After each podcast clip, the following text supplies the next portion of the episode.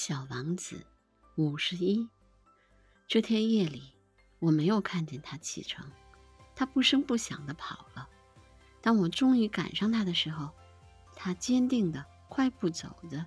他只是对我说道：“啊，你在这儿。”于是他拉着我的手，但他依然很担心。你不该这样，你会难受的。我会像死去的样子，但这儿不会是真的。我默默无言。你明白，路很远，我不能带着这副身躯走，它太重了。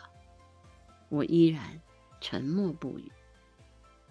但是，这就好像剥落的树旧树皮一样，旧树皮，并没有什么可悲的。我还是。沉默不语，他有些泄气了，但他又振作起来。这将是蛮好的，你知道，我也一定会看星星的。所有的星星都将是带着生了锈的轱辘的井，所有的星星都会倒水给我喝。我还是沉默不语。这将是多么好玩啊！你将有五亿个铃铛。我将有五一口水井。这时，他也沉默了，因为他在哭。就是这儿，让我自个儿走一步吧。他这时坐下来，因为他害怕了。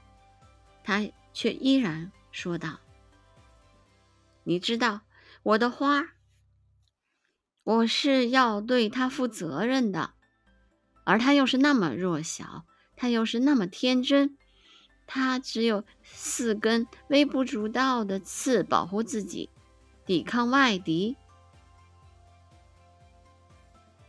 我也坐了下来，因为我再也站立不住了。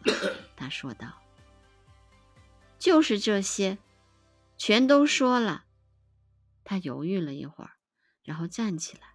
他迈出了一步，而我却动弹不得。在他的脚踝子骨附近，一道闪光，一道黄光闪了一下。那瞬间，他一动也不动了。